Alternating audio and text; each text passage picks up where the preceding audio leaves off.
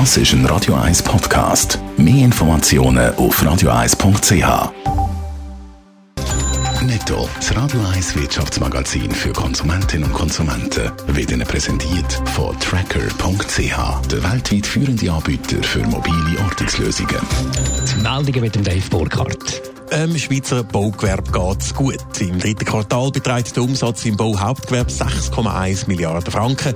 Das ist laut der Mitteilung vom Baumeisterverband der höchste Quartalsumsatz seit 30 Jahren. Für das ganze Jahr rechnet der Baumeister mit einem Umsatz von über 20 Milliarden Franken. Ein wichtiger Treiber dabei ist der Wohnungsbau. Der Mobilfunkkonzern Salt ist in der Schweiz der günstigste Handyanbieter für Normal- und Vielnutzer. Das zeigt eine neue Studie vom Vergleichsdienst Moneyland. Knapp dahinter kommt Sunrise. Abgeschlagen ist in dieser Kategorie Swisscom. Dafür fahren die Leute, die das Handy wenig brauchen, bei der Swisscom preislich mit Abstand am besten. Spielzeug ist in der Schweiz deutlich teurer als in Deutschland. Ein Preisvergleich vom Konsumentenschutz zeigt, dass Kunden bei den Schweizer Anbietern Galaxus und Microspot über 25% teurer sind als bei Amazon Deutschland oder MyToys.de. Auch in Italien und Frankreich ist Spielzeug günstiger als in der Schweiz. Die Preisunterschiede sind aber kleiner.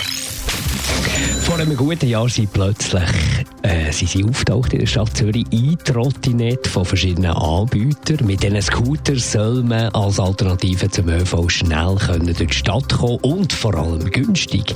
Aber genau das mit dem günstig stimmt offenbar nicht so ganz Dave Burkhardt. Ein Masterstudent von der ETH Zürich hat sich doch tatsächlich einmal die Mühe gemacht und Daten von verschiedenen E-Scooter-Anbietern, aber auch Anbietern von E-Bikes ausgewertet und er kommt in seiner Studie zum Schluss, dass Fahren mit E-Scooter doch schnell relativ ein teurer Spass wird.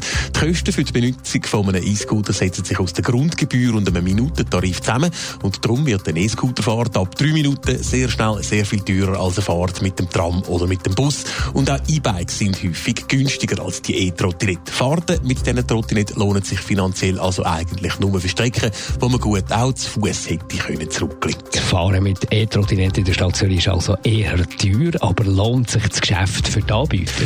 Ja, das ist eben die grosse Frage noch zur Zeit. Laut dem Artikel im Tagi von heute gibt es bis jetzt keine genauen Zahlen der Anbieter. Die Handelszeitung hat aber erst vor kurzem gemeldet, dass zum Beispiel der Anbieter Lime in diesem Jahr ein Minus von 300 Millionen Franken soll einfahren bei einem Umsatz von 430 Millionen. Das Hauptproblem ist, dass die E-Trottis viel schnell kaputt gehen. Beim Anbieter Surg reden wir von einer durchschnittlichen Nutzungsdauer von 8 bis 12 Monaten. Dann werden sie, wenn immer möglich, recycelt. Zusatzkosten entstehen aber auch, wenn Trottis in Zürichsee oder in die Limmat geschmissen werden. Jedes Gefährt, das die Polizei muss auswischen muss, kostet den Anbieter 100 Franken.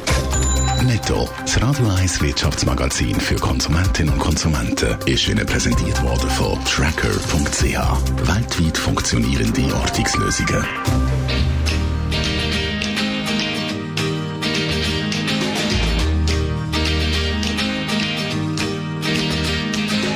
Garden was blessed by the gods of me and you. We anywheres for to find ourselves some truth. Oh, what you waiting for? No, what you waiting for? We counted all our reasons, excuses that we made.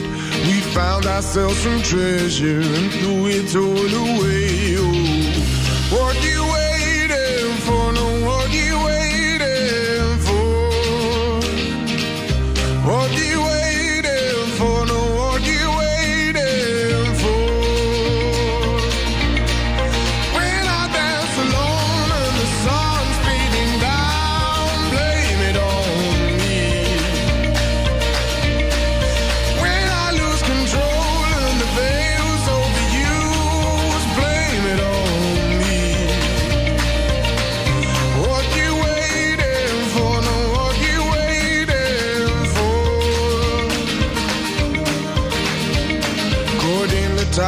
blossom, caught in the carnival.